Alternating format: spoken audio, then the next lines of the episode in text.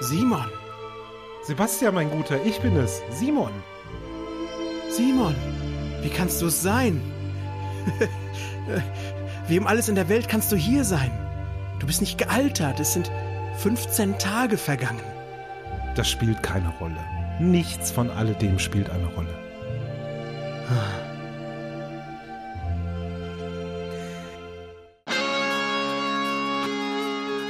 Der Star Trek Podcast mit Simon und Sebastian. Jede Woche eine neue Episode von 1966 bis ins 24. Jahrhundert. Ihr hört Trek am Dienstag.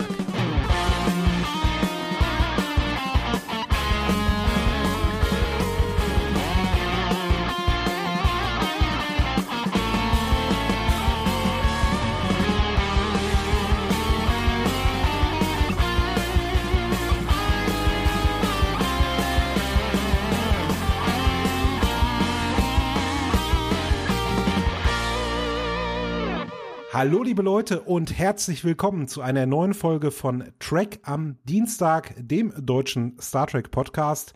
Am anderen Ende der Leitung begrüße ich den Sebastian. Hallo Sebastian. Hallo Simon. Ja, nach deinem Urlaub sprechen wir jetzt mal wieder über Star Trek. Coole Sache. Schön, dich zu sprechen. Ja, absolut. Ne? Wir hatten jetzt eine zweiwöchige Pause. Ich war schön unterwegs. Ja, jetzt habe ich wieder richtig Bock, über Star Trek zu sprechen mit dir. Ich habe ja eigentlich immer Bock, mit dir zu sprechen, egal über was. Aber Star Trek, das ist immer ganz besonders schön. Und wir haben auch eine ganz besondere Folge, wie ich finde. Wirkt so ein bisschen wie ein Fremdkörper sogar. Aber ich will da nichts vorwegnehmen. Du hast aber, bevor wir jetzt starten mit dieser Folge, ja, hast du noch ein paar Sachen zu vermelden, glaube ich. Ja, ich würde ganz gerne ein paar unserer Hörer grüßen. Einen von denen durfte ich jetzt vor knapp zwei Wochen von diesem Aufnahmetermin ausgerechnet mal kennenlernen. Und das ist der David. Der David, der ist schon ein ganz früher Fan von Track am Dienstag und auch ein früher Fan und Recherchehelfer von dem anderen Podcast, den ich mache, die Rückspultaste. Und wir kennen uns deswegen so, ja, wie man sich im Internet so kennt, seit über einem Jahr. Und jetzt war er in seiner Funktion als Politikwissenschaftler und Militärhistoriker auf Vortragsreise von Berlin hier nach Siegen gekommen und hat einen Star Trek Vortrag gehalten. Star Trek, eine sozialistische Utopie? Fragezeichen. Und da hat er mich gefragt, ob ich nicht da mal vorbeikommen möchte. Und das habe ich getan. Und danach sind wir auch noch einen trinken gegangen und mit ein paar anderen Studenten, die dort sich den Vortrag angehört haben und an Star Trek Interesse haben. Und ich muss sagen, es war einfach nur sehr super, David, dich endlich mal kennenzulernen. Und schön, dass du auch immer einschaltest und ich denke, wir haben uns nicht das letzte Mal gesehen. Ich glaube, da ist irgendwas in Arbeit. Schöne Grüße auch von mir an David. Wäre Siegen nicht so verdammt weit weg von Fürth, wo ich wohne, wäre ich wahrscheinlich auch vorbeigekommen, weil das Thema klingt unglaublich spannend. Sebastian hat mir auch schon ein bisschen was erzählt gerade von dem Vortrag. Ja, schade, dass ich es verpasst habe. Absolut empfehlenswert gewesen. Aber es kann sein, es kann sein, der David, ich habe ihn dazu bekommen, dass er seinen Vortrag der FedCon vorschlägt. Das wäre ja toll. Und der Dirk Bartolomä, der Chef von der FedCon, der hat auch schon mal so ein bisschen Interesse bekundet daran wohl. Also vielleicht, vielleicht. Das wäre ja richtig cool, denn wir haben es ja schon erwähnt, ne, in den in den letzten Folgen, glaube ich. Wir sind ja auch auf der FedCon, Sebastian, du und ich. Wir sind auf der FedCon, Wahnsinn, nächstes Jahr. Nur noch 270 Tage oder so. oder in Folgen müssen wir das eigentlich ausdrücken. Nur noch 50 Folgen. Nee, noch mehr wahrscheinlich, ne? Keine Ahnung. Nee, gar nicht mal mehr so viele. Nee. Stimmt, ja. Ich weiß nicht, wir werden irgendwo, wir werden irgendwo Anfang der dritten Staffel oder sowas sein, keine Ahnung. genau. Wenn wir das denn alles so durchhalten hier. Ja. Und uns nicht der Blitz beim Kacken trifft. Ja, das, das hoffentlich nicht. Und dann, Simon, waren wir auch noch, wir waren nicht, nee, wir wurden genannt, für uns wurde Werbung gemacht bei dem E und U Gespräch Podcast. Den haben der Markus und sein Gast Nils nämlich in der Folge 38 als eine Star Trek Sonderfolge aufgezogen. Mhm. Und die haben über, hauptsächlich über Star Trek The Next Generation und Deep Space Nine gesprochen. Am Anfang sagt der Markus, er hört immer und unglaublich gerne Track am Dienstag und er hat uns auch empfohlen. Und die Empfehlung kann ich einfach nur zurückgeben, denn diese Folge vom E&U-Gespräch ist, wie gesagt, deren Nummer 38, die sich mit Star Trek auseinandersetzt. Die ist noch recht neu. Die möchte ich euch auch hier wärmstens ans Herz legen. Hat mir auch sehr viel Freude gemacht. Ist mal nicht so nerdig verquast bis ins... So wie bei uns. ein bisschen alle Einzelteile einsteigen, so wie bei uns. Und gerade deswegen fand ich das mal so erfrischend. Man wird so geerdet, wenn man das dann mal hört. Das war ganz toll, super unterhaltsam. Ganz toll, werde ich mir auch noch anhören. Äh, auch vielen Dank an die beiden für die Erwähnung und alles Gute weiterhin auch mit ihrem Podcast. So, Hausmeistereien beendet, würde ich sagen. Hausmeistereien beendet. Wir, es wird Zeit für Urlaub. Das ist zwar ein bisschen komisch, weil ich war ja erst im Urlaub, aber wir gehen jetzt wieder in den Urlaub. Und zwar mit der Enterprise Crew. Die Folge heißt im Original Shore Leave und auf Deutsch hieß sie lange Zeit Landeurlaub. Aber der Sebastian hat mir gerade verraten, das ist mir gar nicht aufgefallen so beim Sehen, dass sie mittlerweile tatsächlich auch Landurlaub heißt. Weil die landen ja nicht. Sie machen nur Urlaub auf dem Land. Auf dem Land? Ja, so sieht's ein bisschen aus, ne? So ein bisschen sieht's aus. Geschrieben hat das Ganze Theodore Sturgeon, das ist ein Sci-Fi-Autor. Der hat auch noch äh, die Folge Amok Time geschrieben. Und was der auch erfunden hat, habe ich gelesen vorhin. Weißt du, was der erfunden hat? Das Pon Fa, die Ja. vulkanische Brumpfzeit sozusagen. Nicht schlecht. Okay. Oder ist es eine Pubertät? Keine Ahnung, weiß ich nicht. Also es ist, ja, es ist irgendwie schon eine Brumpfzeit. Ne? Es ist schon sehr, sehr körperlich alles, was da abgeht. Ja, das geht, das geht nur auf eins, ne? Aber ich Genau. glaube, da reden wir dann auch, wenn wir bei Amok Time angekommen sind, nochmal viel, viel intensiver drüber. Ist ja ein komisches Phänomen eigentlich, ne? Der arme Spock immer, alle sieben Jahre. Ich weiß nicht, Naja. ob das, ob das, ja gut, lass uns darüber reden, wenn wir bei Amok Time angelangt sind. Ich weiß Genau. nicht, ob das so negativ ist. Keine Ahnung. Müssen wir dann mal gucken. Ja, du wirst uns jetzt gleich mal verraten, wann die Folge das erste Mal ausgestrahlt wurde. Na klar, 29. Dezember 1966. Mit dem heutigen, mit der heutigen Folge verlassen wir das Jahr 1966. Und in Deutschland wurde sie ausgestrahlt, mal wieder über 20 Jahre später, erst bei Sat 1 am 30. November 87. Was ich gar nicht so ganz verstehe, denn normalerweise hat ja das ZDF uns in den 70ern die etwas nicht so kindgerechten Folgen vorenthalten. Ja. Und Shore Leave, ich weiß nicht, ob du das nicht auch so siehst, äh, finde ich eigentlich für Kinder ganz gut geeignet. Wenn eine Folge, dann die. Es gibt eine harte Szene, ich widerspreche dir ein bisschen, denn der gute McCoy hat ja, da reden wir später nochmal drüber, eine ja, Begegnung, eine mit so einem Turnierritter. Und die war vielleicht im ZDF etwas zu hart. Weißt du, welche Stelle ich meine? Naja, ich war. Ich, Die mit der Lanze. Hm, zwei Szenen. Ich fand auch eine andere, die dann kurz drauf kam, Ja, auch ziemlich krass, ehrlich gesagt. Naja, okay. Vielleicht waren es die beiden Szenen, die sie davon abgehalten haben. Das ZDF war ja da sehr, sehr, sehr, sehr streng, Schrägstrich prüde, Schrägstrich bewahrpädagogisch unterwegs. Was ich ja lustig finde, ist, in dieser Folge geht es darum, dass die Crew mal Urlaub nehmen muss. Und Roddenberry hatte genau vor dieser Folge zwei Jahre am Stück durchgearbeitet. Und dann ist er zu einem Arzt gegangen und hat gesagt, du brauchst Erholung, geh mal in den Urlaub. Und der Sturgeon hat eine ganz surrealistische Fantasy-Geschichte geschrieben. Und dann hat Roddenberry die gelesen, hat gesagt, das geht ja gar nicht, mach mal den Fantasy-Aspekt viel, viel kleiner.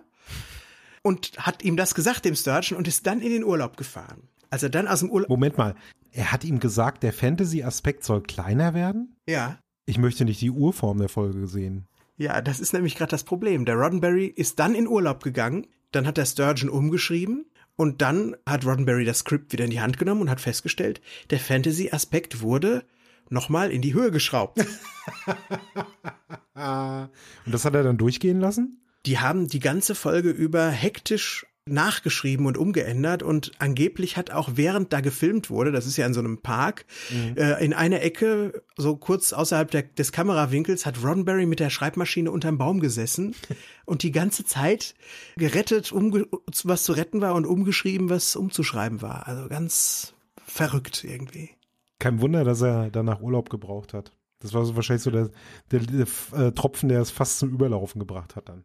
Ja, na, das war ja direkt nach seinem Urlaub. Ach so, das war direkt danach. Verstehe. Genau. Er, er durfte sich, er durfte aus dem Urlaub kommen und dann die Folge umschreiben. Hektisch, hektisch. War bestimmt schlecht drauf dann wieder. Ne? Ist von auszugehen.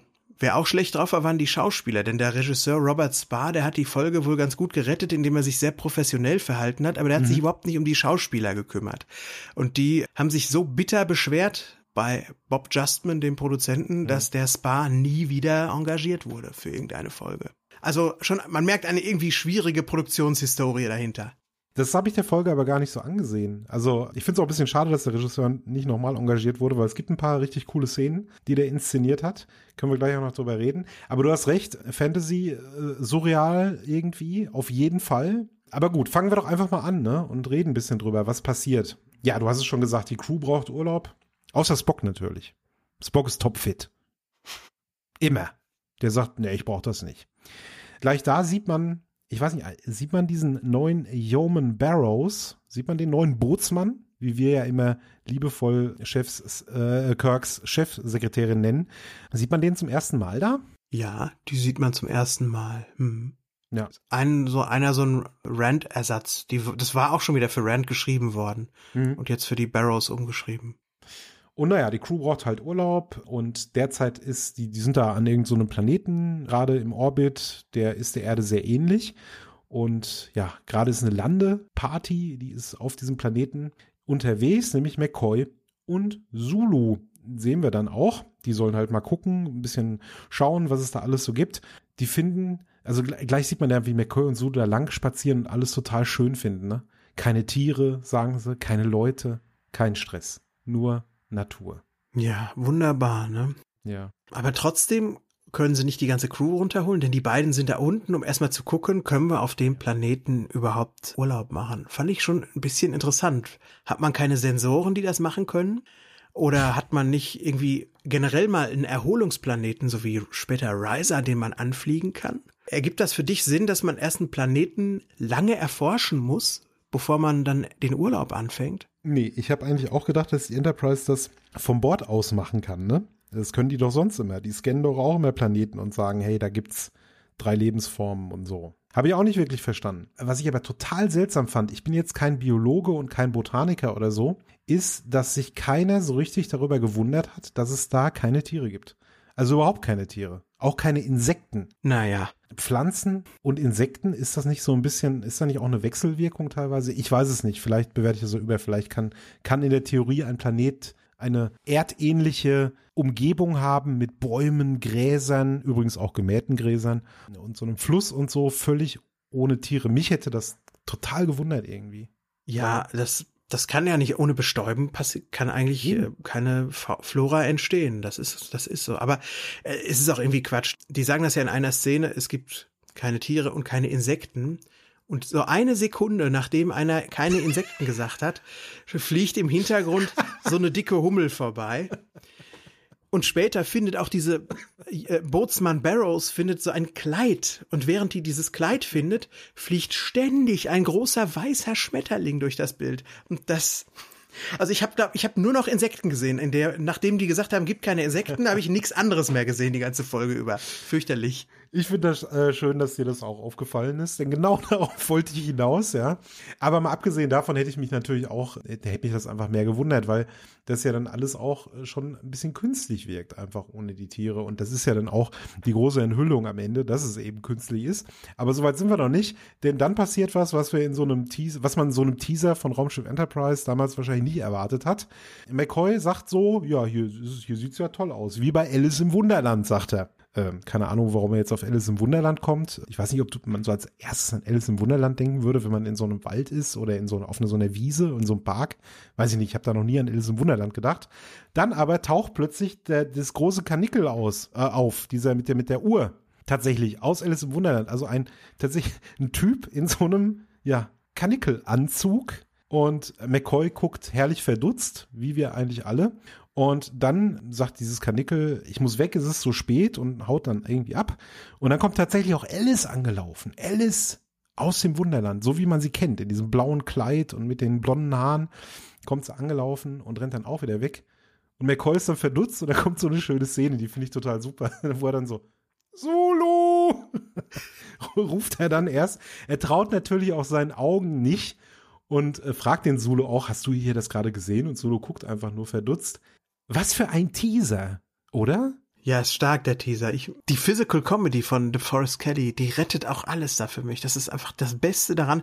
Der guckt ja nur und starrt und bewegt sich überhaupt gar nicht, weil er so äh, verdutzt ist von dem Ding, was da passiert. Und als die Alice ihn fragt, wo ist denn der Hase hin, dann zeigt er nur so und sagt auch nix. ne, da, da lang ist er gelaufen. Und dann kommt halt dieses besagte Zulu. Das war ein cooler Teaser eigentlich. Ja. Doch schon. Hm. Er, er setzt, also dieser doch etwas surreale Humor, setzt auch gut so den Ton für einen Großteil der Folge, finde ich. Also ich fand das irgendwie, als ich es gesehen habe, äh, ich kannte die Folge natürlich auch schon vor und hatte die vor Jahren auch gesehen. Ich fand das irgendwie richtig erfrischend, muss ich sagen. Also da war ich schon echt gut, gut drauf, so, als ich den Teaser gesehen habe. In dem Teaser haben wir ja auch wieder diese, was wir später bei Captain's Holiday, wo der Picard Urlaub machen soll, total auf die Spitze getrieben, ne? Der, wo sie zeigen uns, wie fertig der Kirk ist. Er muss sich massieren lassen, ne? Ja. Und dann kommt dieses, der Captain muss dann äh, gezwungen werden zum Urlaub. Da ist dieses Captain, da ist dieses eine Besatzungsmitglied, das nicht auf sich aufpasst und dringend Erholung braucht. Ja. Und Kirk dann natürlich, na, wer ist das denn wohl? Ja. ja, Sie, Captain. Ach so. Reingelegt. Ach, reingelegt, genau. Das ist auch, hinter wird das so ein Trope. Ich glaube, jeder einzelne Captain der Sternenflotte wird einmal so auf diese Art und Weise in den Urlaub geschickt ja. oder aufs Holodeck oder sonst wohin. Ja, hatten wir ja mehrfach. Also hatten wir eigentlich fast immer. Ich weiß nicht genau, ob es bei Cisco mal so war, dass der überarbeitet war. Und das, doch, ich glaube, Cisco ist ja auch mal mit seinem Sohn irgendwo hingeflogen oder so, ne? Also ja, Urlaub, Urlaub gehört irgendwie zu Star Trek dazu. Irgendwann muss man Urlaub machen. Generell Urlaub, ja, die Crew-Leute gehen ja auch öfter aufs Holodeck, so diese Entspannung, dieses Privatleben, die Entspannung und so ist öfter mal ein Thema bei Star Trek und hier das erste Mal. Und sie sagen ja auch am Anfang, after what we've been through. Ja. Und wenn man sich jetzt nicht die Produktionsreihenfolge anguckt, mhm. sondern die Ausstrahlungsreihenfolge, nach der wir ja auch vorgehen, dann haben die ja gerade Balance of Terror alle durchlebt, mit ja. die Geschichte mit den Romulanern.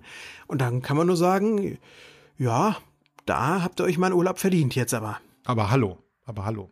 Der Kirk ist ja auch total froh über den Planeten, aber wie Kirk halt so ist, er sagte auch schon an der Stelle, das ist irgendwie alles zu gut, um wahr zu sein. Also er ist auch schon wieder so ein bisschen misstrauisch dem Ganzen gegenüber. Aber gut, dann denkt er sich doch, Mensch, jetzt nutzen wir die Gelegenheit einfach mal, nachdem Spock ihn da so aufs Glatteis führt, ne, mit diesem Spruch.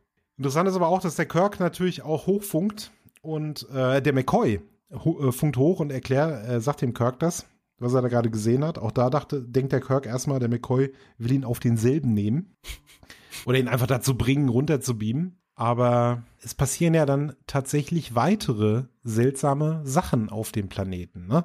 Denn da taucht plötzlich ein Gegenstand auf. Jo, herrliche Szene. Wir haben da so ein Voice-Over von Spock, der irgendwas sagt und währenddessen fährt die Kamera durchs Gras. Ja. Und dann legt irgendwer oder irgendwas eine Pistole unter einen Stein, der auch unten so eine geile pistolenförmige Mulde hat. Und wir wissen ja schon, der Zulu, der ist nicht nur Botaniker, der Zulu, der steht auch auf antike Waffen. Ja, eine wunderbare Szene. Kommt ein bisschen später, da wird plötzlich rumgeballert. Also der Kirk ist mittlerweile runtergebeamt auch, hat äh, seinen äh, Bootsmann Barrows mitgenommen, also Yeoman Barrows ist dabei. Und plötzlich, sie unterhalten sich da irgendwie. McCoy erzählt von dem Hasen, zeigt auch die Spuren von diesem Hasen. Und da sagt Kirk, okay, Landerurlaub ist erstmal gestoppt, wir müssen erstmal gucken, was hier abgeht. Und in dem Moment ballert es in der Gegend rum. Und sie laufen dann so schön dahin, ja. Und dann steht der Zulu da und schießt rum. Und ich, das finde ich noch surrealer, ja. Der Zulu sagt, guck mal, hier ist diese Waffe, ich schieße damit rum. Wundert der sich nicht, dass der ein alter Colt liegt? Der, also er verhält sich ja auch überhaupt nicht, wie ein Offizier es tun sollte. Der müsste mal schön irgendwen, irgendeinen Chef rufen und sagen, hier liegt irgendwie eine Knarre rum. Guck mal. Richtig. Aber er denkt sich, ja, ich schieß jetzt mal in die Luft, wie, äh, wie so äh, irgendwelche mexikanische Bandidos, wenn die so ein Dorf überfallen, ballert er da rum. Ja, irgendwie ein bisschen beknackt. Ja. Würdest du das nicht auch machen? Du gehst irgendwie spazieren im Wald oder so und plötzlich liegt da eine AK-47 und du denkst dir, ja, nehme ich die mal und schieß mal ein bisschen. Mach ein paar Zielübungen. Ja. ja. Ach, so ist er der Zulu. Herr Polizist, ich dachte, die liegt hier und ich mache ein paar Zielübungen. Ja, ja, genau. Kommen Sie mal mit. Bei dem geht's durch, wenn er eine Waffe sieht. Ja, ja, natürlich. Degen sind ja ganz schlimm, haben wir auch schon drüber gesprochen. Eben drum. Ja, und dann sind sie ja erstmal unterwegs und gucken so ein bisschen, was da abgeht. Und ja, bevor Kirk dann einen ganz äh, besonderen Menschen aus seiner Vergangenheit trifft, sieht man ja auch so aus Sicht von irgendwie so einer Antenne, ne? Werden sie dann verfolgt und gefilmt, diese Antenne, diese Kamera davor. Das fand ich war ein toller Effekt irgendwie. Ich mochte das total. Äh, das war also aus der Sicht von irgendeinem Alien-Roboter, man wusste es ja zu dem Zeitpunkt noch nicht, von irgendwas Fremdem jeweils, das da rumfliegt oder rumgeht und diese Antenne davor. Und das fand ich super inszeniert. Deswegen habe ich auch eingangs gesagt, schade, dass sie den Regisseur nicht mehr genommen haben, weil ich fand, das war echt eine schöne Szene. Ja, das sah gut aus. Klar, natürlich, die Oma hatte so ein Ding am Fernseher stehen. Das fand ich äh, gerade toll, dass das so aussah. ja. Das ist echt Vintage. Das hat mir auch echt gut gefallen, das zu sehen. Hm.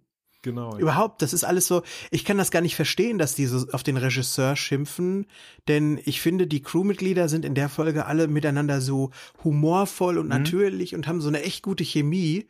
Auch gerade am Anfang so in der Szene, wo der Spock den Kirk dann so runterschickt, so halb spielerisch. Mhm. Ich finde, selbst wenn der nicht so auf die Schauspieler eingegangen ist, haben die aber doch ihren Job sehr gut gemacht in der Folge. Ja, Vielleicht hat es ihnen gut getan, dass sie halt nicht so an der Leine waren. Vielleicht hätte man, das haben sie vielleicht wahrscheinlich nicht so gesehen. Als Schauspieler möchtest du ja eigentlich auch Anleitung haben von deinem Regisseur.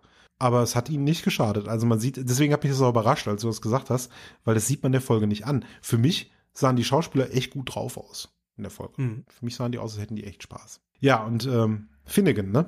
Der Finnegan. Oh. Ich möchte aber nochmal auf die Überleitung kommen. Also ja, da laufen dann ja der Kirk und der McCoy über den Planeten und der McCoy sagt, die haben sich jetzt alle über mich lustig gemacht, weil ich halluziniert habe. Mhm. Und Kirk sagt dann, ja, über dich haben sie sich lustig gemacht. Das erinnert mich übrigens daran, wie mir ein gewisser Finnegan auf der Akademie immer Streiche gespielt hat. Und wenn das nicht die goldene Himbeere für die missglückteste Überleitung jemals überhaupt gibt, dann weiß ich nicht. Das war so eine Szene da, die kratzte irgendwie. An der Stelle ist ja eigentlich auch für den Zuschauer schon klar, weil das halt so mit dem Holzhammer präsentiert wird, ja, dass da irgendwie die Gedanken der Crew, finde ich, ist das der erste große Hinweis darauf, der winkt mit dem Zaunfall das Schild, wo groß draufsteht in Rot, eure Gedanken werden hier real. Kirk erzählt von diesem Finnegan und plötzlich steht der Finnegan da, mhm. Der außer sich ist. Der tobt ja richtig rum, ne? Der, der lacht ja. Ich, ich musste so ein bisschen an den Joker denken, als ich den gesehen habe. Ja, wie, wie hat der das an die Akademie geschafft, habe ich mich vor allen Dingen gefragt. Das ist doch ein Kumpel, den er da hat. Also nicht ein Kumpel, sondern ein Widersacher, den er hatte. Aber der benimmt sich mehr wie ein Rumpelstilzchen als wie ein Mensch. Komm doch, komm doch, hau mich. und hüpft da so rauf und runter. Der hat doch echt eine Macke, oder? genau. So. Ja. Sebastian, du erinnerst dich ja auch an unsere Schulzeit. Ja. Und ich möchte natürlich keine Namen nennen, aber auch wir hatten natürlich Leute bei uns in unserem Umfeld, die so ein bisschen so drauf waren wie der Finnegan, oder? Ja, schon, aber wir hören doch immer wieder, dass auf die Akademie es nur jeder Hundertste schafft, ne? Und dann muss doch so, ein, so eine Knallcharge durchs Raster fallen, oder? Ich vielleicht, vielleicht ist er ja rausgeschmissen worden. Es wird ja, glaube ich, nie gesagt, ob der irgendwie dann tatsächlich Offizier wurde oder so. Weißt du, was ich als Kind dachte? Hm? Der Finnegan, der, warum sieht der aus wie Jörg Knörr? und hat die Stimme von Alf. Also der wurde mal wieder synchronisiert von Tommy Pieper. Und das hat, das hat mich völlig fertig gemacht als Zwölfjähriger. Ja, schon. Also Jörg Knörr habe ich jetzt nicht dran gedacht, aber jetzt, wo du sagst, wer Jörg äh, Knörr nicht kennt, das ist ja der, der diese Stimmen so gut nachmachen konnte früher, ne? Oder? War das Jörg Knörr? Ich glaube schon. Ja. Ne? Das war dieser Stimmenimitator. Ist ja auch schon ewig her, dass der mal irgendwie ein großer Name war. Zumindest weiß ich, wüsste ich nicht, was der jetzt macht so. Aber es stimmt jetzt, ich habe die Folge zwar auf Englisch gesehen, aber ich kann mich auch an, an seine Synchro, an die Alf-Synchro erinnern. Ja, die ist ja sehr, sehr, hat ja einen sehr, sehr hohen Wiedererkennungswert. Hätten sie noch eine schöne Rainer Brand-Synchro draus machen können. Ja. Richtig, er will, komm Jim und hau mir die Qualle aus dem Drömel. Aber an der Stelle verhält sich ja der Kirk eigentlich genauso wie der Zulu, ne? Also er sollte sich ja eigentlich wundern. Er sollte sich wirklich wundern und sollte auch fragen, wer bist du? Was ist das hier? Äh, Spock, hol mal den Tricorder raus oder mach mal sonst irgendwas oder was geht hier eigentlich ab? Nö, der Kirk sieht den und scheinbar gab es zwischen den beiden wirklich eine ganz, ganz intensive Beziehung, ja, weil der fängt ja sofort die Klopperei an, der läuft ja hinter dem her. Wahnsinn, fand ich. so richtig habe ich das auch nicht verstanden. Es ist natürlich auch echt schade. Das ist eine Sache, die ich an der Folge schade finde. Vieles finde ich gelungen. Aber nicht so toll ist, dass die Crew so unglaublich dumm ist. In so vielen Folgen sind sie so schlau und merken genau zum richtigen Zeitpunkt das, was sie merken sollen. Und hier gibt es ungefähr 80 Hinweise darauf, dass ihre Gedanken irgendwie wahr werden und sich manifestieren. Aber weil das natürlich die Folge sofort beenden würde, wird das so in die Länge gezogen und die Crew spielt einen Haufen Deppen, die es einfach nicht merken. Das hat mich etwas gestört. Ich habe mir so überlegt, ähm, mich, mich, hat, mich hat das auch gestört, so am Anfang. Ich habe es mir dann aber irgendwie so schön geredet. Wie gesagt, dass da so eine surreale Grundatmosphäre drin ist, dass da alles so total merkwürdig um sie herum ist, dass sie sich auch merkwürdig verhalten. Weißt du, und dann habe ich mir so, weil die Spock und McCoy machen ja auch Witze darüber und, und, und sonst irgendwas und sind total gut gelaunt, obwohl da irgendwas ganz Seltsames vorgeht und dann ein riesiger Hase plötzlich zu sehen war und dass vielleicht irgendwas in der Luft liegen könnte, dass sie jetzt halluzinieren oder so. Ich fand, das passte dann aber irgendwie auch so für mich. Du hast objektiv völlig recht. Eigentlich ist das unfassbar, wie doof die sind in der Folge, ja. Aber ich konnte es der Folge nicht übel nehmen. Ja, ich habe mich auch damit schwer getan, es ihr wirklich übel zu nehmen. Aber mhm. es ist, ich finde es leider so, sobald ich ein Diktiergerät in der Hand habe und im Track am Dienstag-Modus eine Folge ja. gucke, dann gehen meine Sensoren nicht so sehr auf, ich genieße die Folge jetzt, sondern sie suchen natürlich auch schon echt die Löcher. Ne? Mhm. Sie suchen die Sachen, über die ich sprechen kann und möchte. Und ich liebe ja diese Guck- und Sprecherfahrung mit dir und das ist mal eine ganz andere Art und Weise, Star Trek zu schauen, aber es ist auch ein viel kritischeres Schauen, zumindest für mich. Mhm. So ein entzauberndes Schauen. Kann ich, kann ich durchaus verstehen. Ich meine, wir hatten ja auch dieselbe Diskussion so ein bisschen bei äh, der, der Shakespeare-Folge. Und da war ich, da konnte ich halt nicht drüber hinwegsehen, dass das Ganze halt so konstruiert war für mich, ja. Und ich, ich weiß nicht, aber irgendwas hat mich da angesprochen. Ich fand das halt so erfrischend, diese Menschen auf diesem Planeten rumtollen zu sehen, dass ich denen das nicht übel nehmen konnte. Objektiv gesehen, ja, hast du völlig recht. Bin ich voll bei dir. Aber es hat mich halt nicht gestört. Nochmal so ein kleines Detail am Hintergrund, äh, im Hintergrund, mhm. wo wir vorhin sagten, der Rasen ist gemäht, das habe ich ganz vergessen. Es gibt auch eine Straße, die da an so einem Hang entlang läuft, die, die man so sieht. Du siehst genau, da ist der Berg und der Berg geht bis zum gewissen Punkt normal runter und dann ist da irgendwie so ein Absatz und eine Böschung an der Seite und dann geht er wieder, da kann man rumfahren. naja, aber die, das, ja, das haben sie ja auch gedreht. Da ist ja Zivilisation in der unmittelbaren Nähe. Ich mhm. wollte auch immer schon mal ganz gerne eigentlich in die USA reisen und mich einer Reisetruppe von Larry Nemeczek anschließen. Die bereisen nämlich die unterschiedlichen Drehorte mhm. der, der jeweiligen Star Trek Serien. Und diese Folge ist ja auch wieder in den Vasquez Rocks gedreht worden. Diese ganz komischen, schräg stehenden Schieferfelsen mhm. und in deren Umgebung. Und das ist eigentlich mitten in so einer kleinen Ortschaft, so rund um Los Angeles. Da muss man aufpassen, wo man die Kamera hinhält, dass da keine Tanke drauf ist. Mhm. Ich fand ganz interessant, als der Kirk dann, der verlässt ja dann kurz diese Waldumgebung oder diese Parkumgebung und ist dann in so einer wüstenartigen Umgebung. War das dann eigentlich Studio? Nee, äh, das waren dann, glaube ich, die Vasquez Rocks. Ich bin mir nicht sicher, wie nah so. dieser Wald mhm. an den, wie nah dieser Wald mit dem Park mhm. an dieser, an dieser Wüstengeschichte ist. Aber die sehen wir auch in wenigen Folgen genau schon wieder. Also achte mal auf diese Felsformation, mhm. diese, diese schräg nach links in den Himmel stechenden Felsen, die begegnen uns in der ersten Staffel alleine schon dreimal und auch im Laufe von ganz Star Trek wird das uns immer wieder begegnen. Boah, jetzt mäht er hier direkt unter meinem Fenster den Rasen. Tut mir leid, liebe Hörer. Der Rasenmähermann. Gleich wird er dich in eine virtuelle Welt äh, wie in dem Film. Also nicht wie in dem Buch, das Buch, also die Kurzgeschichte vielmehr. Die ist ja ziemlich ekelhaft, aber ganz lustig eigentlich. Aber der Film, der ist ja total furchtbar, ne? Bis der hat ja auch gar nichts mit der Geschichte zu tun. Nee, ne? überhaupt nichts. Es ist außer, dass es einen Typ gibt, der verrückt ist und der Rasen mäht. Ja gut, man muss halt irgendwie Stephen King dran schreiben. Es gibt sicherlich viele Verrückte, die Rasen mähen. Ja, hier, er hier da draußen. Ja, zum Beispiel, genau, ja. Man muss sagen, wir haben mittlerweile 20.47 Uhr und es ist unter der Woche und hier mäht einer Rasen. Also ich habe echt gedacht, wenn ich jetzt mit Simon hier eine schöne Podcast-Folge aufnehme, dann ähm, ja wohl ohne sowas. Naja, so irrt man sich. Jetzt hat er gerade einen Ast überfahren. Der ist jetzt vielleicht in seinen, der macht jetzt seinen Rasenmäher kaputt, der verhakt sich da drin und dann ist Feierabend mit Rasenmähen. Ach naja, sollen wir mal zurück auf den Planeten? Ja, komm, lass uns zurück äh, zum Planeten. Da ist ja auch der Rasen gemäht. Vielleicht hat Meda jetzt einfach bei dir weiter. Lass uns, äh, also es gibt in der Folge wird ziemlich viel hin und her gesprungen, ne, zwischen den einzelnen Charakteren. Lass mal ganz kurz noch zurück zu McCoy, der ja dann irgendwie mit der Barrows unterwegs ist. Beziehungsweise ich glaube, erst ist es tatsächlich so, dass die Barrows plötzlich anfängt zu schreien das kommt, glaube ich, nach dieser ersten Finnegan-Begegnung, nach der ersten Begegnung mit Finnegan. Das schreit die Barrows, das durchbricht so die prüglerische Idylle. Und ähm, prüglerische Idylle? Entschuldigung, manchmal fliegt mir so ein Bullshit einfach zu. Ja, der McCoy, sie laufen dann dahin und dann steht die da und ihre Uniform ist so angerissen oben. Sie muss sich da bedecken, sonst äh, würde sie sich ähm, entblößen.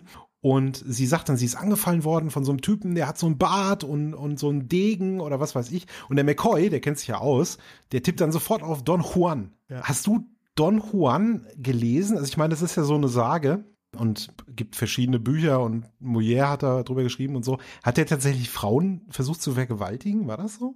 Keine Ahnung. Oh, das, das weiß ich gar nicht so genau. Ich finde es auch irgendwie bezeichnet und komisch auch vielleicht, dass gerade der McCoy das so gelesen hat und so genau weiß, was es ist. Aber er scheint ja auch Gold richtig zu legen, denn in dem Moment, wo McCoy Don Juan ausspricht, stimmt ihm das Spinett auf dem Soundtrack zu und spielt so eine mittelalterliche Melodie, ja, sehr subtil. da habe ich lachen müssen, habe ich sehr lachen müssen. Ja. Das ist, das stimmt, das ist sehr lustig, ne? wie der Soundtrack manchmal auch die Geschichte irgendwie äh, untermalt, ne, oder bekräftigt gewisse Szenen. Ja. Das ist sehr schön bei Star Trek, sehr offensichtlich immer. Offensichtlich ist es auch für Barrows, weil die sagt, ja klar, es war Don Juan. Ja, klar, kennt man ja, ne? Der Don, das war bestimmt Don Juan. Und äh, ja, jetzt ist die, die gute Frau ist äh, ja jetzt so ein bisschen, hat ein paar Garderobenprobleme das findet der McCoy aber gar nicht so schlecht, ne, im weiteren Verlauf. Ich glaube, der McCoy, der, der mag die Barrows so ein bisschen. Der scheint ja auch echt eine Schnitte bei ihr zu haben, ne? Ja. Also die laufen dann da so rum und es, er flirtet häss, er, er flirtet hässlich ja. mit ihr, wollte ich sagen. Er flirtet heftig mit ihr. ja, schon. Ja. Mein Gott, ich habe heute echt Wortfindungsstörung. Also er flirtet heftig mit ihr und das darf er ja gar nicht so oft machen. Ich glaube, zwei oder dreimal darf McCoy sich irgendwie romantisch betätigen in mhm. der ganzen Serie. Das stimmt, ja. Aber eigentlich hätte das ja auch Rand sein sollen und dann hätte es zwischen Kirk und ihr geknistert im ersten Drehbuchentwurf und so wurde Barrows reingeschrieben und für den Kirk haben sie dann gleich noch eine andere Liebschaft erfunden, aber da kommen wir gleich zu. Da kommen wir gleich zu. Eine Sache noch zu McCoy. Ich finde, dass der wegen, so wie er ausgeleuchtet ist, ja, es gibt dann so eine Szene, wo die Barrows halt so ein Kleid findet, so, so, so ein Burgfräulein Outfit, ne? Das hängt da an so einem Baum. Das findet sie ganz toll. Wurde zwar gerade fast von Don Juan missbraucht, aber jetzt erstmal weiter Mittelalter, jetzt sind wir ja schon dabei. Und der McCoy, der, der ist irgendwie so mit so einem Ringlicht irgendwie ausgeleuchtet. Der sieht total jung aus. Findest du das auch? Ich fand, der sieht, der sah zehn Jahre jünger aus. Ja, das stimmt. So ganz das weich ist er ausgeleuchtet. Sie haben ja auch, ähm, das legen sie ja sonst über die Frauen drüber, diesen mhm. fast, fast schon, als würden sie Vaseline auf die, auf die Kamera schmieren. Vielleicht haben sie das gemacht, damit der Altersunterschied zwischen ihm und Yeoman Barrows nicht ganz so krass ist. Mhm. Ich finde ja auch, er verhält sich dann so ein bisschen wie so ein schmutziger Onkel, ja, als sie dieses, als sie dieses Kleid dann da finden. Äh, sinngemäß sagt er dann so zu ihr, Ach Mädchen, ich weiß nicht, wie das Kleid hier hinkommt. Ist mir doch auch egal. Ich will dich darin sehen. So zieh es schon an. Und das, oh, das finde ich so ein bisschen, äh, so ein bisschen fies, oder? Wie, wie fandst du das? Absolut. Auch die, wenn sie sich dann umzieht, ne, und der McCoy so, so wegguckt, aber dann doch immer wieder mal so hinguckt, obwohl er gerade auch tatsächlich einen Funkspruch da empfängt der schmutzige Onkel passt ja eigentlich ganz gut, so wie du das sagst, finde ich auch, ja. Der McCoy, der wirkt die ganze Zeit so, als hätte er sich, man mag mir das verzeihen, den Ausdruck, aber hätte er so ein Zelt in der Hose gerade. Also ja, so, so ein bisschen, so ein bisschen äh, äh, notgeil wirkte er, ja, stimmt schon. Ja. Aber es ist lustig. Ich, ich finde die Szene trotzdem irgendwie lustig. Wie er versucht dann zu spannen und so. Und es ist, ich finde das an der Stelle halt relativ harmlos, wenn nicht gerade Don Juan gewesen wäre vorher. Aber naja, was soll's. Und die Tatsache, dass sie sich auch darauf gerne einlässt, die Barrows, ist, mhm. macht das, ja, relativiert das dann genau. so ein bisschen. Genau. Ja, dann ähm, kommt auf einmal, taucht auf einmal ein Tier auf. Das fand ich auch stark. Denn da steht auf einmal ein Tiger auf dem Planeten. Mhm. Im ersten Moment habe ich gedacht, das ist Stock-Footage. Da haben sie einen Tiger genommen und da reingeschnitten, weil sich auch die Bildqualität in dem Moment ändert. Aber am Ende der Folge ja. gibt es einmal so einen Schwenk und da sieht man, nee, nee, nee, die sind schon, die Enterprise Crewmitglieder sind schon mit dem Tiger da an der Stelle, äh, auf einem, auf einer Wiese oder so. Du hast völlig recht und mir ist das überhaupt nie aufgefallen, denn ich war auch hundertprozentig davon überzeugt, dass der Tiger eben Stock-Footage ist. Also irgendwo in einem Zoo wurde halt ein Tiger gefilmt und die haben das einfach verwendet, weil der bedroht ja diese beiden Crewmen da, ich, Rodriguez oder Esteban oder was weiß ich, wie, wie, wie der hieß und seine, seine Freundin oder so. Und die werden ja nie zusammengezeigt. Du hast völlig recht, ne? Du siehst halt nur die beiden und dann den Tiger und dann die beiden und dann den Tiger, aber nie in einer Szene. Ja, warum haben sie das denn nicht genutzt, wenn der Tiger schon da ist? Tja, hm. nicht genutzt ist auch echt eine gute, äh, ein gutes Stichwort, was die Tiere angeht. Denn nicht nur einen Tiger hat man zum Set gekarrt, auch einen Elefanten hat man da rausgefahren, nur um ihn dann gar nicht erst zu filmen, was den Produzenten Bob Justman sehr geärgert hat. Das ist ja auch nicht billig, so einen Elefanten nee. einfach mal rauszufahren. Organisier mal einen Elefanten. Ja, können wir machen, kostet aber ein paar Euro. Und auch der Shatner hat sich sehr geärgert, denn man strich kurzerhand, kurz bevor es gedreht wurde, eine Szene, in der er direkt mit dem Tiger kämpfen sollte. Und dann konnte man ihn irgendwie davon überreden, dass das vielleicht nicht so eine super Idee ist. Und vielleicht, ich meine, es hätte ja auch die Serie dann an der Stelle vorbei sein können, wenn der Shatner das wirklich ja. gemacht hat. Ne? Ach ja. Aber nee, der Tiger ist wirklich da. Aber wo du gerade sagst, äh, die, die beiden anderen Crewmitglieder, die wir da sehen, ist dir aufgefallen, wer die Frau war und wie auch wie sie genannt wird? Nein. Das war Angela Martinez. Das ist genau die Schauspielerin, die Frau und auch die Angela, die in der letzten Folge Balance of Terror zur Witwe gemacht wurde am Ende. Nein, wirklich. Ja, wirklich. Das ist derselbe Charakter. Ja, ist derselbe Charakter. Die in den beiden Folgen spielt sie nur mit. Und die hat doch da eigentlich schon, die ist doch, die ist doch schon zusammen da mit diesem anderen Crewman, oder? Ja, das ging, glaube ich, ganz schnell. Sie hat sich dann in diese tröstenden Arme von dem, wie weiß nicht, wie er jetzt hieß, geworfen. Rodriguez oder Esteban, weiß ich nicht. Ja. Mehr. Aber kann es vielleicht sein, ich weiß ja nicht, wie die Produktionsreihenfolge jetzt genau aussieht, aber kann es vielleicht sein, dass die Folge eigentlich eher hätte gesendet werden sollen, also laut Produktionsreihenfolge, und dass er der Typ ist, der stirbt? Nee, ne? Weil er ist nicht derselbe wie dieser Ehemann. Nee, er ist nicht derselbe. Gucken wir doch mal eben in die Wikipedia rein. Dafür haben wir das ja hier. So. Produktionsnummer von Shore Leaf ist die Nummer 17 und von Balance of Terror ist die Nummer 9. Ah ja, okay. Also es sind eigentlich acht, ähm, es sind eigentlich sieben Folgen dazwischen gewesen und in denen wird sie sich ja vielleicht neu verliebt haben können. Ja. Ja. Sieben Folgen, das sind so zwei Monate. Ja, ja, okay. Ich, ich lasse es gelten. Wer von den beiden hat wohl an den Tiger gedacht? Ich würde sagen sie, hm. oder? Kann sein. Ja. Denn, denn seine äh, Vorstellung zaubert ja was ganz anderes herbei. Oder wer holt das Flugzeug?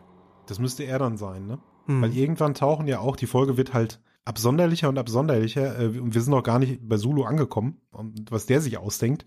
Man sieht ja dann, dass irgendwelche ja, Flugzeuge kommen und dann rumballern, ne?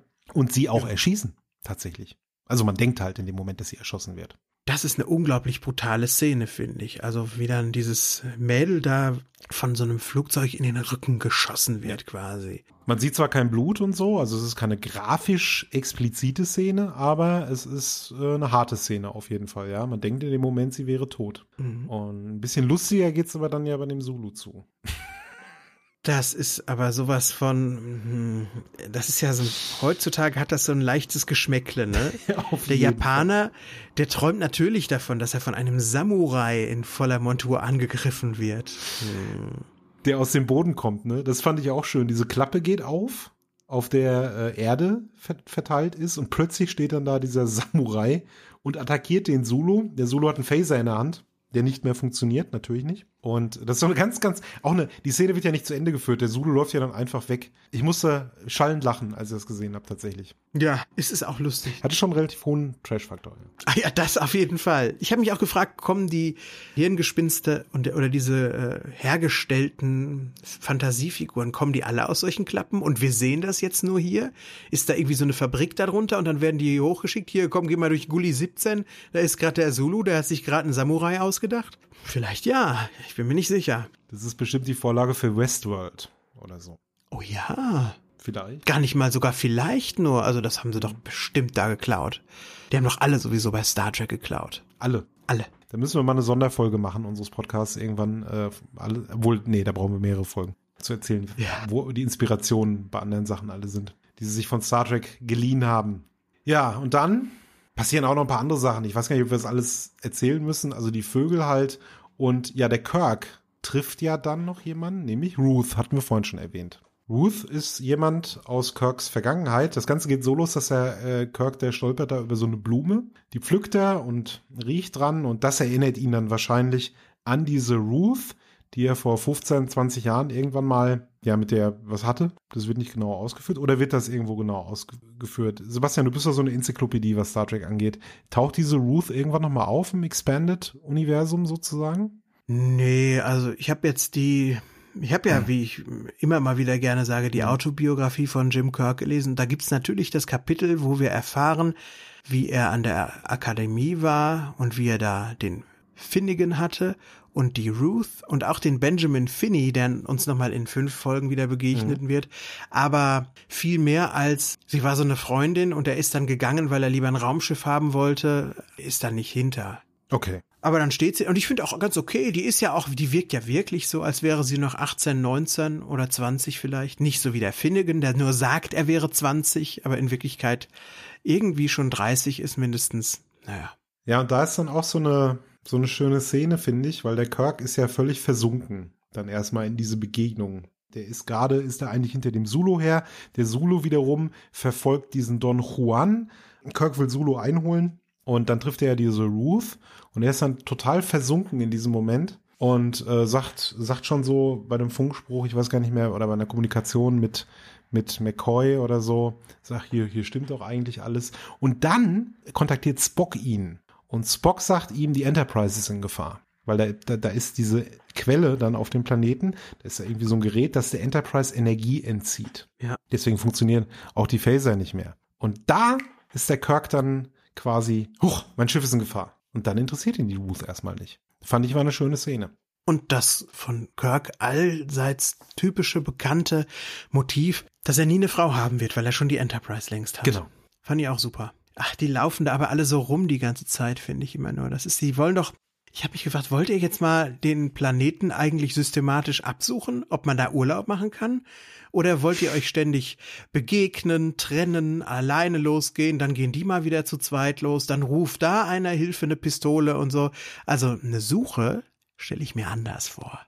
Auch das irgendwie sehr albern, ne? Wie so eine Benny Hill-Szene, wo Leute auf so einem Flur rumlaufen, in die eine Tür gehen, in die andere Tür gehen und so, ne? Und danach diese, darunter diese Benny Hill-Musik, so, ne? Sind mal da, mal da, mal da, mal wieder da, mal wieder da, ja, hast recht. Aber dann passiert ja das, was durch Mark und Bein geht. Ja, genau. McCoy stirbt. Ja, und wie stirbt er? Da taucht plötzlich so ein Ritter auf in so einem Turnieroutfit mit, mit Lanze und allem und rennt so auf ihn zu und rennt so auf ihn zu. Und der McCoy ist zu dem Zeitpunkt völlig überzeugt davon, dass sie sich das alles nur einbilden, was auch mein Verdacht wäre, wenn, wenn ich auf diesem Planeten wäre. Und sagt, nein, Halluzinationen, die können uns nicht verletzen. Hallucinations can't harm us, sagt er. Ja, nun. Zack! McCoy wird aufgespießt. Und das ist ein plötzlicher Stimmungswandel in dieser Episode, oder? Das war alles so, so lustig und leicht und locker irgendwie. Und plötzlich stirbt McCoy. Und er stirbt nicht einfach nur so, sondern er wird aufgespießt. Ja, auch richtig mit Blut diesmal fand ich echt stark. Also da verstehe ich dann auch Shatner, der wieder sehr toll spielt an der Stelle mit seiner wortlosen Reaktion. Er ist wie der Zuschauer auch bis ins Mark emotional erschüttert. Ja gut, nimmt dann den Yeoman da in den Arm und ist irgendwie tapfer, aber eigentlich ist das für ihn ein unglaublich herber Verlust. Da ist ein, einer seiner zwei besten Kumpels gerade hops gegangen. Ja. Ganz, ganz starke, ganz finstere Szene. Fand ich auch an der Stelle. Also man wird da wirklich rausgerissen aus dieser falschen Sicherheit, die einem die Folge gegeben hat. Dieses ja eher lustige, beschwingte, absurde auch. Und dann kommt, passiert halt so was Krasses. Hat mich auch berührt an der Stelle, muss ich sagen. So, huch, boah, krass, McCoy. Mhm. Mir war natürlich klar, dass er nicht tot ist und ich glaube auch jedem Zuschauer ist klar, dass McCoy da nicht wirklich stirbt an der Stelle. Aber es ist eine äh, überraschend drastische Szene. Und dann ja auch der Tod von Angela. Ich weiß nicht, ob der vorher kommt oder nachher kommt. Und dann sehen wir ja auch, denn wir dann untersuchen sie ja diesen Ritter. Und dann sehen wir, das ist ja gar kein Ritter, sondern das ist ein Dummy. So eine künstliche Figur quasi. Und nicht nur die ist ja künstlich. Ja, das waren für mich eine ganz fiese Szene, wie die dann das Scharnier von dem Ritter aufmachen und dann ist da so ein Plastegesicht hinter und das kannst du auch so eindrücken. Also das ist, als wäre da eine Flüssigkeit drin. Mhm und der glänzt auch so. Ja, aus der Robotik gibt es ja diesen Begriff des Uncanny Valleys, ja, dass mhm. man, wenn eine CGI-Figur oder ein Roboter oder was auch immer fast perfekt menschlich aussieht, dann findet man das nicht mehr sympathisch, dann findet man das abstoßend und widerlich und zombiehaft und eklig irgendwie. Und das hat mich auch tatsächlich als Kind immer schon echt mitgenommen. Es ist ein Plastikmann da, den fand ich ganz, ganz verstörend. Mhm. Fast verstörender, als wie der McCoy aussieht. Hätte ich vielleicht genau. Also ich habe die Szene gesehen, da war ich schon deutlich älter und kon, fand das dann eher lustig, glaube ich, in meiner Pubertät, als ich das gesehen habe. Aber äh, kann ich mir gut denken, dass mich das auch erschreckt hätte, einfach, ne? Das halt plötzlich äh, gepaart mit diesem Stimmungswandel, dann hast du dieses eklige Gesicht und du hast es auch sehr schön erklärt mit diesem Uncanny Valley, unheimlichen Tal, dass es dann sehr seltsam wirkt. Aber dann kommt ja der Finnegan und sorgt wieder für Stimmung. Ach ja. Und da bin ich ein bisschen böse mit der Folge und auch mhm. vor allen Dingen mit Jim, weil der hat sofort vergessen, dass McCoy gerade gestorben ist. Da will er dann jetzt wieder Schelle links, Schelle rechts spielen mit dem Finnegan. Ja. Oder? Ja, stimmt, stimmt, ja. Ich weiß nicht, ob man es ihm so vorwerfen kann. Ich, er läuft dann zwar dahinter, hinterher und spielt das Spiel mit, aber er sagt ja die ganze Zeit auch, sag endlich, was hier gespielt wird, sag, wer du bist und so. Ja gut, er müsste, er müsste da eigentlich noch geschockter sein, aber vielleicht will er ja jetzt einfach unbedingt rausfinden, was hier gespielt wird, bevor noch mehr seiner Leute spielen. Sterben. Äh, sterben. Spielen. Aber gespielt oder gestorben? ja, das ist ein Insider. Ja. Ah, schöner Insider, aber kommt nie jemand drauf. Nee, kommt auch keiner drauf. Nee, ein paar Hörer können da drauf kommen. Ja, ein paar. Ein paar Hörer, die uns auch kennen. ja, Kirks zerrissenes Hemd. Ich glaube zum zweiten Mal. Yo. Jetzt, ne? Ich habe irgendwo meine Liste. Ja, ich habe gedacht, wir würden in jeder Szene würden wir einen Strich machen. Hemd kaputt, Hemd kaputt, Hemd mhm. kaputt. Aber ich glaube, es ist erst das zweite oder dritte Mal. Bin mir nicht sicher. Hat er das Hemd kaputt gehabt in Where No One has, äh, in Where No Man Has Gone Before? Ich glaube ja, du. Und hat das kaputt gehabt, als er in The Naked Time Implosion in der Spirale die Hypospritze bekommen hat von McCoy? Ich glaube ja, du. Ich glaube, das waren die zwei. Ja. Ja, dann war es das dritte Mal. Dann war es das ich habe tatsächlich hier meine Liste nicht liegen. Ich werde die gleich mal suchen, wo die ist, aber ich habe mir das auch aufgeschrieben. Naja, aber es passiert gar nicht so oft in den ersten Folgen, wie wir es eigentlich in Erinnerung hatten. Da kannst du mal sehen, dass man sich so an, an Sachen manchmal auch einfach falsch erinnert. Woran ich mich auch überhaupt nicht erinnert habe, ist, dass der Kampf mit Finnegan so endlos ist am Ende. Das hat oh ja. mich, das war die eine Sache, die mich richtig gestört hat. Das ging gefühlt zehn Minuten und führte zu nichts groß und boah, hat mich etwas gelangweilt dann schon. Die Schlägerei ist etwas langgezogen, steht hier in meinen Notizen. Also sehe ich ganz genauso. Sag mal, der Finnegan, war das eigentlich ein Ire? Der, der hatte, ja. das fand ich irgendwie seltsam, weil manchmal hatte der so einen Akzent im, im Original, das klang fast französisch. Look at you, look at you. look ja, ich glaube, Ire. Monsieur, look at you. Oh, look at you. Aber sollte Ihre sein, ja. Ich denke schon, ja. Finnegan ist ja auch so ein Name. Hm. Doch, doch, der wird schon Stimmt. Ihre sein. Ja, bei Kirk hat es ja sogar Spaß gemacht, ne? Also sagt er ja auch am Ende, hey, das hat mir richtig Spaß gemacht, dir mal einen Satz zu geben auf die Ohren. Und dann kommen Spock und Kirk ja auf das Offensichtliche. Dann sagt Spock endlich, was der Zuschauer schon längst weiß an der Stelle. Hör mal, wenn wir an die denken, dann kommen die plötzlich. Und dann kommen ja noch mal irgendwie so alle von diesen Fantasiewesen an, ne? Dann siehst du halt ja. den Samurai da irgendwie hinten noch mal langlaufen, ja? Don Juan ist irgendwie wieder da. Das war so voll das Chaos dann am Ende. Tiger, Flugzeug, den Samurai. Das war jetzt einer der schlechtesten Samurai überhaupt. Ich hoffe, der ist aus der Samurai-Schule gefl geflogen. Der steht da mit seinem Schwert und Kirk und Spock kommen da angedampft und die rennen den um. die rennen den über den Haufen und er fällt auf seinen Arsch. Was ist denn das für ein Samurai? Das weiß ich auch nicht. Weiß ich auch nicht, wen sie da genommen haben. Da haben sie einen, den, den ganz schlechten Samurai haben sie genommen. Den von der dritten Schule links hinten oder so. Keine Ahnung. Ja. Oder so ein Sushi-Koch eben. ja. so, so, ein, so ein Disneyland-Samurai vielleicht. Ja. Der, das, der eigentlich gar kein Samurai ist, sondern halt Passt nur so, ja ein, so einen Anzug anhat, aus dem er nicht sehen kann und schwitzt dann ja. da drin den ganzen Tag. Passt ja auch zu der Folge, aber dann hätte auch der Ritter kein echter Ritter sein dürfen. War er ja auch nicht. Ha! Jetzt kommst du. Ja, ja gut, aber so, dass er wirklich den McCoy da aus den, so, aus den Schuhen holt. Das nicht, stimmt, ja. Weiß ich nicht. Naja. Der Kirk weiß ja dann, der, der Kirk hat dann die Nase voll. Der lässt die alle zum Rapport antreten. Die stehen dann da alle ganz militärisch. Und er sagt dann, so Herrschaften, Ruhe. Denken Sie nur daran, dass Sie Ihr Dienst tun. Sie sollen an nichts denken. Und damit durchbricht er ja dann letztendlich diesen, ja, Zauber oder was immer das auch sein soll. Und dann kommt die Auflösung.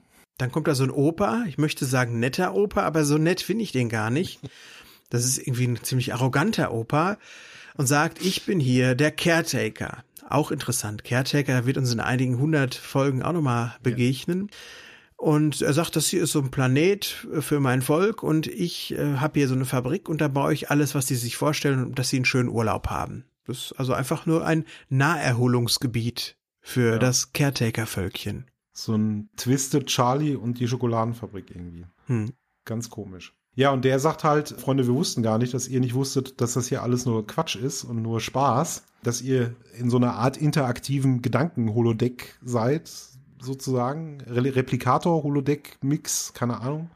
Ja, der Kirk, der versteht ihn dann auch. Der sagt da was, was ganz Interessantes, fand ich. Der sagt auf Englisch, the more complex the mind, the greater the need for the simplicity of the play. Was sagst du zu dem Satz? Ist das so? Das weiß ich nicht. Ich muss mal den Hörern sagen, der Sebastian, der hat wirklich, das ist ein ganz, ganz schlauer Mensch, mit der hat ganz, ganz viel im Kopf. Bist du auch? Brauchst du das auch? Naja. Ist, doch, doch, finde ich schon. Wie siehst du das? Ja, also ich, ich brauche schon manchmal einfach Sachen, um runterzukommen, ganz klar. Ein, einfache Sachen, Sachen, die machen, dass ich mich zu Hause fühle. Und das macht für mich Star Trek. Star Trek ist für mich so ein großer Sessel, in den ich mich reinplumpsen lasse, wo ich mich nicht groß anstrengen muss, wie ich es bei mit polnischem Autorenkino womöglich tun müsste. Und ja, das von daher verstehe ich das. Okay, doch. Hm? Und wie ist es für dich? ich, ich sehe das genauso wie du. Ich bin ja auch jemand, der, der sehr gern halt auch anspruchsvolle Unterhaltung mir anguckt oder mich, mich halt über Wissenschaftsthemen ähm, lese halt oder Politikthemen, solche Geschichten, ja. Aber auf der anderen Seite kann ich mir auch US-Wrestling angucken. Und das ist so ziemlich die, die simpelste Form, also nicht in körperlicher Hinsicht oder so, aber die simpelste Form in Dramagestaltung, die es gibt und ich kann da was rausziehen, ja. Ich finde das halt auch lustig. Von daher, ja, manchmal einfach nur sich berieseln lassen oder lustig spielen oder so, warum nicht? Mhm. Ich weiß nur nicht, ob da dieser Zusammenhang be äh, besteht, dass the more complex the mind, the greater the need for the simplicity of the play. Das weiß ich nicht. Ich halte das für eigentlich, ich meine, Hundewelpen spielen auch. Und die, sind, Ja. die haben jetzt nicht so einen komplexen Geist wie der Mensch beispielsweise. Also von daher. Ja, die spielen keinen Schach, sagen wir es mal so. Die spielen, aber vielleicht habe ich den Satz auch falsch verstanden und unsere Zuhörer können mir das irgendwie erklären, was, was da gemeint wurde, aber ich fand den Satz ein bisschen seltsam. Ich glaube, vielleicht hat der Kirk auch einfach mal wieder was Schlaues sagen wollen. so einer ist er ja auch. Ab und zu mal Zitat, ja. Aber es wird ja schön an alles aufgelöst. McCoy ist gar nicht tot, kommt damit so zwei Clubgirls reingelaufen. Hupfdohlen. Die Musik darf wieder wow, wow, wow, wow, wow, wow, wow machen. Yeoman Barrows darf zickig gucken bei, die, bei den Mädels, die da ankommen. Die übrigens BHs anhaben, die aus neonfarbigen Triples gemacht wurden.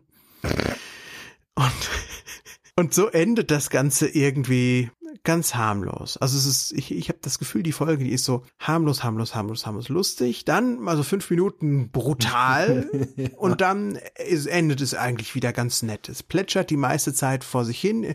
In so auf der Dreiviertelmarke kommt dann eben mal ein Shock to the System, aber das war's dann auch.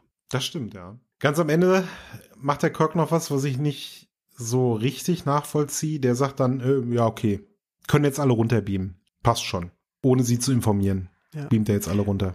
Hm. Aber hast du auch gesehen, was ihn dazu überredet hat? Die Ruth schleicht sich ja nochmal an und dann Mhm. sagt er sich, oh, man könnte ja noch ein bisschen hier bleiben, oder? Ja, stimmt, ja. Und da hätte die Folge auch eigentlich enden können, finde ich. Aber ulkigerweise gibt's dann noch eine Szene nach dem Urlaub, so eine Woche später oder was, oder drei Tage später, keine Ahnung, die nur dazu da ist, dass man wieder auf der Brücke ist und sich so einen in die Tasche lacht. So. Ja, stimmt. Genau. Ja. Ja, und man sieht natürlich Spock, den das alles überhaupt nie anficht. Der, der hat ja, der, der Spock, der Urlaub mag der nicht. Energieverschwendung, sagt er. Vulkanier ruhen sich dann aus, wenn sie keine Energie verbrauchen. Und im Urlaub verbraucht man ja auch Energie. Habe ich jetzt auch. Ich, hab, ich war wandern. Ich habe Energie verbraucht. ja, auf gute Art und Weise. Aber ich bin trotzdem erholt. Ja, stimmt. Mhm. Ja, erfrischt geht's dann weiter in die nächste Folge. Und ich glaube, wir haben ziemlich viel erzählt über Shore Leave. Eigentlich mehr, als ich gedacht habe. Ja, ich habe relativ wenig Notizen gehabt, dafür ist es doch lang geworden. Hm. Ja, ich glaube, ich hatte so ein bisschen Redefluss. Hat die Folge eine Message eigentlich, Simon? Ich weiß nicht. Um zu erholen, darf man auch mal träumen, gerne auch intensiv. Spiele sind nicht real, auch wenn sie dramatisch sind. Was ziehst du daraus? Ich finde, es ist irgendwie ein ziemliches Spaßabenteuer. Mal so die erste richtige Comedy-Folge. Und nee, auch wenn der da diesen einen klugen Satz sagt, ja, mit dem komplexen Gehirn und dem einfachen Spiel, das möchte ich nicht auf einen Thron setzen und es als Message ernennen. Ich sag einfach, es hat keine. Punkt. Muss auch nicht immer sein. Kann man so unterschreiben eigentlich, ja. Gut, dann vielleicht noch ein zum Schluss zum Fazit, oder? Gerne. Ja, also für mich, möchtest du anfangen? Fang du mal an, komm. Ich soll anfangen, okay. Ich glaube, ich war letztes Mal, habe ich, hab ich zuerst gesagt, jetzt bist du mal wieder dran. Also, ich hatte die meiste Zeit der Folge meinen Spaß damit. Es gab ein paar quatschige Sachen. Es gab auch äh, mal wieder Sachen, wo ich mich gefragt habe, warum geht ihr so vor und nicht so und warum seid ihr so dumm? Und äh, ich glaube, der Daumen geht aber doch noch nach oben hier bei mir, ja. Ich hätte genauso gut auch sagen können, er geht zur Seite, weil manches fand ich dann einfach ein bisschen zu belanglos, aber die Folge ist so nett und die ist so lustig und die spielen alle so mit so viel Laune. Ach komm, da lässt, da lässt man sich von mitreißen, da geht der Daumen einfach nach oben, so ist das.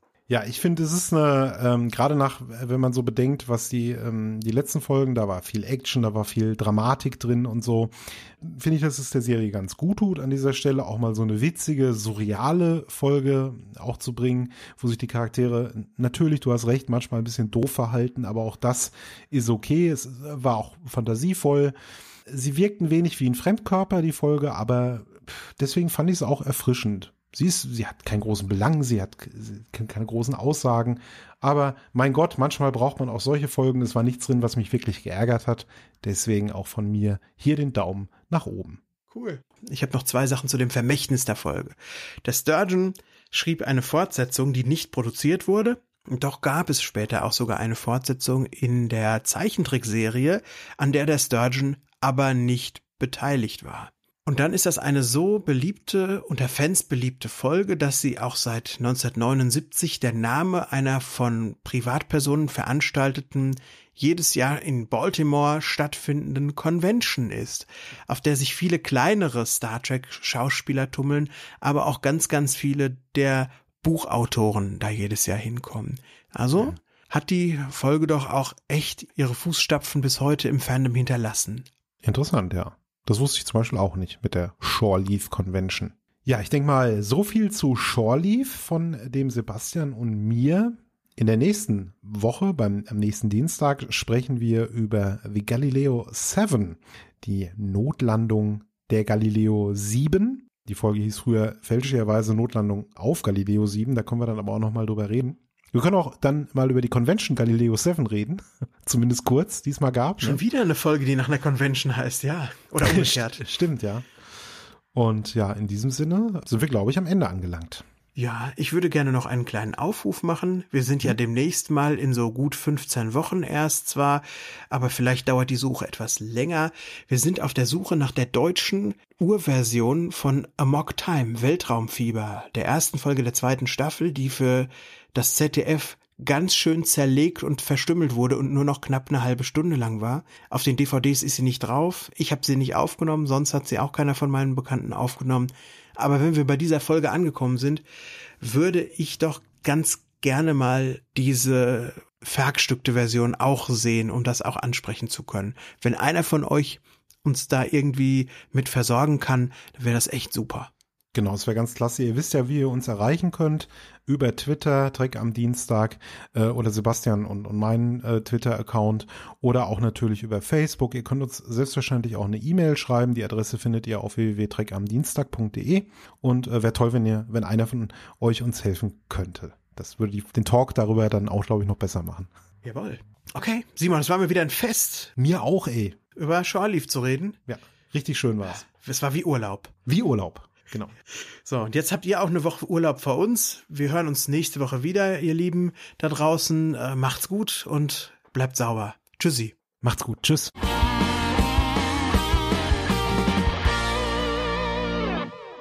Eine Track am Dienstag 2017 Produktion.